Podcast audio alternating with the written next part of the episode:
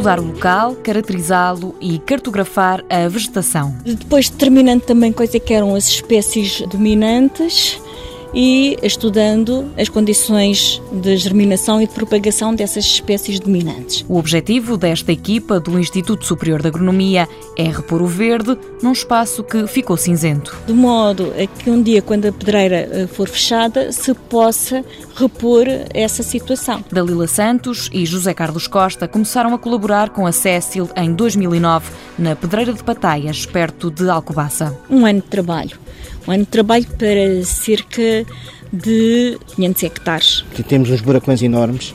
Eh, vamos tentar esse buracão ficar, como é que é dizer, recuperado pela vegetação natural e esquecermos de estar ali um buraco.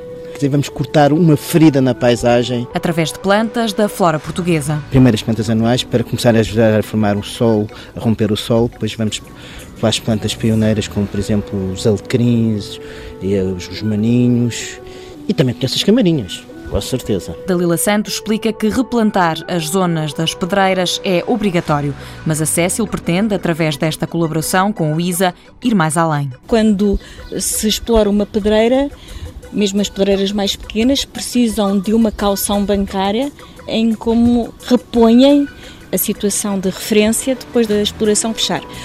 No caso da Cécil, é isso que se pretende só que ficando já cartografado e caracterizado, sabem em cada sítio mais ou menos o que é que onde pôr contra garantia, não é? Os dois investigadores do Instituto Superior de Agronomia trabalham agora na Pedreira de Maceira, no Conselho de Leiria. Mundo Novo, um programa do Concurso Nacional de Inovação BSTSF.